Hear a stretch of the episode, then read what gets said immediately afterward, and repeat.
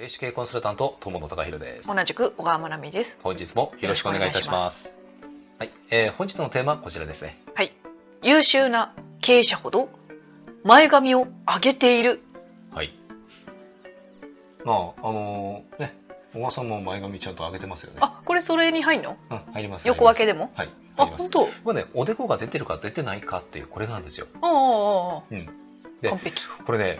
本当ねどういうわけだかこれね、男性でも女性でも特にね女性はこの傾向強いかな男性の経営者の方って、あの髪おでこはあの隠さない方ってやっぱり多いんですよね、うんうんうんうん、あのー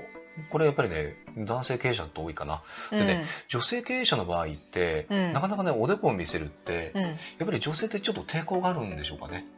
うん、うん、そうね。そこまでちゃんとケアしないといけないとかありますからね。ですよねうんただねやっぱりね優秀なあの経営者って、うんあの前髪をね上げておでこをね、やっぱりちゃんとね、あのー隠さないでいる方多いんですよ。確かにうね。ん、でこれは何かというと,、えーとあの第三の目なんです。うんサードアイですね。うんえっ、と厳密にいくとあのサードアイって目と目の間というか、まあもうちょっとね上の方なんですけどもうんね、えっ、と眉間のあたりうんに存在しているものなんですけども、うんやっぱりそこをね髪の毛で隠してしまううんとやっぱりね髪ってうんえー、とあのいろんなやっぱりね意味があって、うんえー、とあの不浄なものから守るという働きもありますけども、うんえー、と隠すうん見えなくするという意味もあって、うんつまりねサードアイが、うんえー、と前髪に髪に隠れてるってことはうん。サードアイが外見えないってことにつながっちゃうんですよ。あの冴えて眠れない時なんかはおでこ隠すとよくあー眠私あれの結る構その傾向強いです。じゃないですか、はい、まあ、そういう時はいいけども、、はいいざっていう時とかビジネスの時は開けといた方がいいですよね。だからあの優秀な経営者ほどねうんやっぱりね、おでこを隠さないのは、うんえー、と常に、えー、と見てるってことなんですよう。ん何の目かって言ったらサードアイデでうんねうん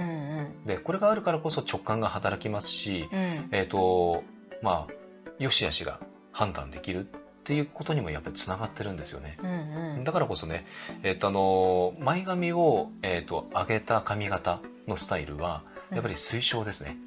直感霊感運を上げたい人はいいかもしれないうね。ん、ですうね、んだからここねあの何かちょっと、うん、直感割いてないなとか、うん、っていう場合はねうん一旦自分の髪型をね見直すってこともうん一つ、えー大切なポイントかもしれないです、うん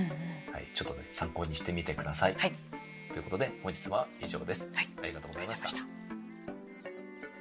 このチャンネルでは見えない世界の力をビジネスの現場に生かす情報として霊視×経営コンサルタントの視点で配信しております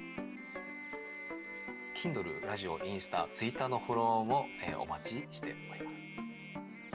なおですね、えークラブハウスを始めました、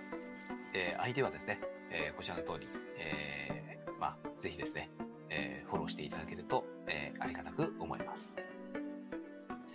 お仕事のご依頼は詳細欄に記載の問い合わせフォームからお願いいたします。